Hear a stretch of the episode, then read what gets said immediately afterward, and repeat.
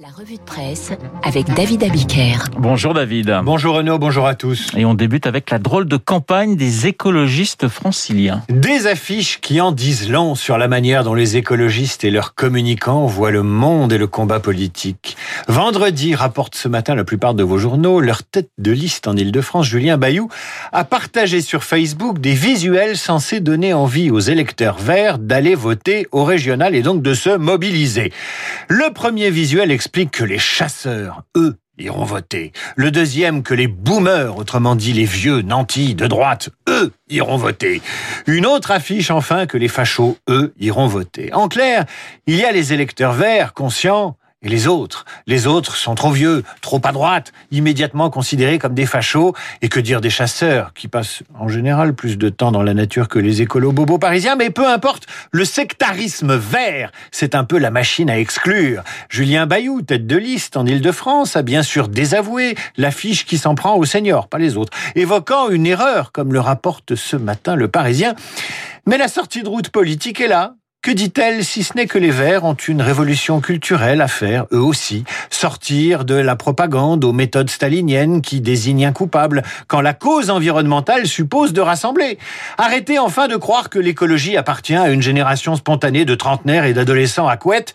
La preuve, c'est que la plupart de ces militants écologistes intransigeants ont été nourris, biberonnés et parfois langés par une génération à laquelle ont appartenu, allez au hasard, René Dumont, Brice Lalonde, Corinne Lepage, Noël Mamère, Dominique Voynet, Nicolas Hulot, Yann Arthus Bertrand, autant de boomers dont l'engagement précoce n'a pas attendu la génération climat.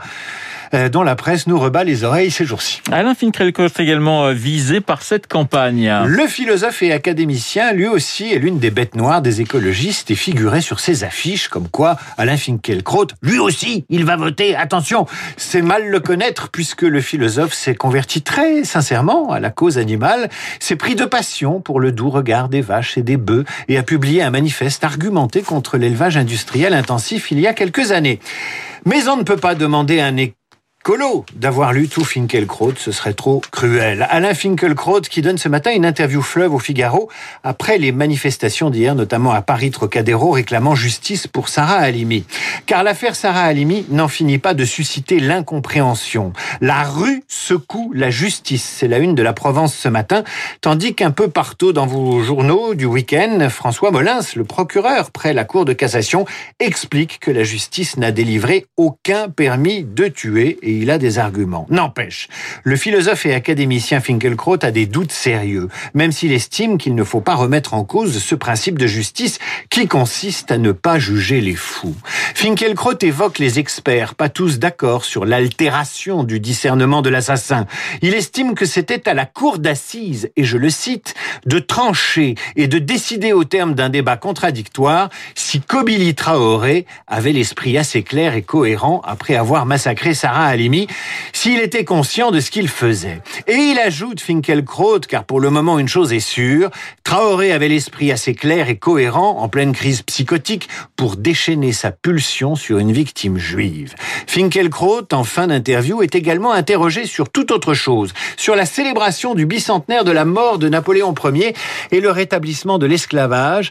Euh, eh bien, c'est sur ces gens qui voient dans, dans l'histoire de France et de l'Occident comme un intermédiaire crime. Alors c'est justement le sujet d'une double page publiée ce matin dans Libération. Faut-il commémorer Napoléon? Louis-Georges Tin, président d'honneur du Conseil représentatif des associations noires et l'historien Olivier Lecourt-Grand Maison estime qu'en commémorant l'empereur mort il y a deux siècles, Emmanuel Macron risque d'accentuer la fracture morale et politique entre ceux qui se refusent à célébrer le responsable du rétablissement de l'esclavage et ceux qui passent Pour eux, Napoléon est le fossoyeur de la République. Il a rétabli le Code noir. Il est comparable à Philippe Pétain, auquel on peut certes reconnaître des mérites durant la Première Guerre mondiale, mais qu'on ne saurait commémorer.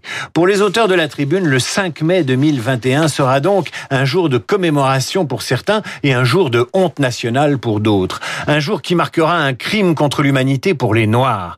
Le 5 mai, conclut les auteurs, si Macron persiste à penser que Napoléon, qui a rétabli l'esclavage, est digne d'être commémoré, Nous estimons pour notre part que le 10 mai, le président ne sera plus digne de célébrer l'abolition de l'esclavage et nous lui demandons solennellement de s'en abstenir. Voilà, clairement une entreprise de déboulonnage qui se sert d'une figure politique du passé pour interpeller une figure politique du présent. L'historienne Nathalie Petitot, toujours dans Libération, prend le contre-pied de cette prise de position et s'interroge pourquoi vouer Napoléon aux gémonies alors qu'il a agi en homme de son temps? Les débats du temps présent montrent la nécessité de commémorer l'Empire plutôt que célébrer l'empereur. Et ce matin, vos journaux posent implicitement cette question.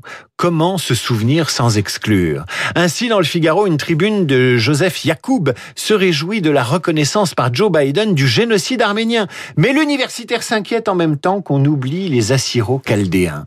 Sur un autre registre, on se souviendra aujourd'hui de la fonctionnaire de police assassinée vendredi à Rambouillet, où l'on rend hommage à Stéphanie, qui fut un modèle pour ses sœurs, qui en parle ainsi. Serviable, le cœur sur la main, toujours prête à rendre service, un modèle. Dans la famille, celle qui avait réussi à passer les concours, celle qui avait réussi, c'était elle. Ce souvenir des disparus, Guillaume de Fonclard, ce matin dans la Croix, fait ce travail.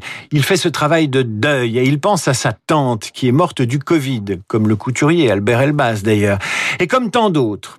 Et il se demande comment l'éternité agit en nous. Alors il a cette phrase très jolie, très belle. De mes disparus, je garde un souvenir intense, vivant et joyeux. Ils continuent de tracer ma route, leur mémoire étant autant de repères qui indiquent le chemin et orientent mon cap. C'est très joli, effectivement. La revue de presse signée David Abiker, comme tous les matins sur l'antenne de Radio Classique. Il est 8h38 dans un instant. Luc Ferry, comme tous